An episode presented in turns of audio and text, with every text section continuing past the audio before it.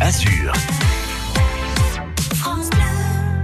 Allez, c'est l'heure de parler Nissart ce matin avec euh, Patrice Arnaudot.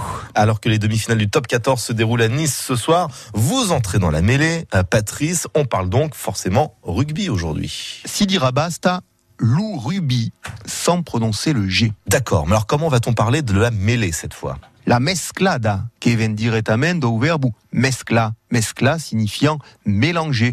Un verbe qui s'y retrouve en la nostra toponymie, hein, avec les gorges de la mescla, l'endroit où les rivières se mélangent. Es ben quoi, hein? Ma mescla la bien un iciette, hein, puisqu'on parlera de mesclure pour désigner le mélange de différentes salades. Et à Nice, il y a un nom propre hein, qui est associé au rugby. Mais Areli, hein, Lou président du rugby euh, du Racing Club de Nice, qui a donné et nous au terrain, un terrain aux tribunes en bois, souvent plein à craquer, qui faisait trembler les plus grands joueurs de l'Hexagone.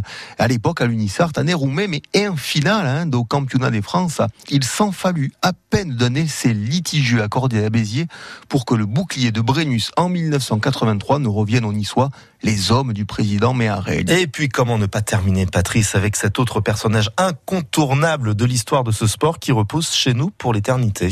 William Webbs Ellis, lupa irelu fondateur d'aquel sport qui possède une statue dans la ville de Menton ainsi qu'un nom de rue, celle qui mène au cimetière où repose pour toujours William Webbs Ellis, le gamin de rugby, la ville où un beau matin il eut l'idée de jouer au foot Merci beaucoup, Patrice Arnaudot. Les demi-finales du top 14, c'est donc à l'Alliance Riviera euh, ce soir, mais également euh, demain. Et tout commencera ce soir par un castre stade toulousain à partir de 21h05. Et d'ailleurs, si vous voulez vous rendre à l'Alliance Riviera, il y aura forcément pas mal de monde. Vous serez depuis Nice, eh bien, redirigé par le boulevard du Mercantour, puis par l'avenue Auguste Vérola pour éviter euh, tout problème, car il y a des axes qui seront fermés à la circulation. On aura bien sûr l'occasion d'y revenir 19 ce soir.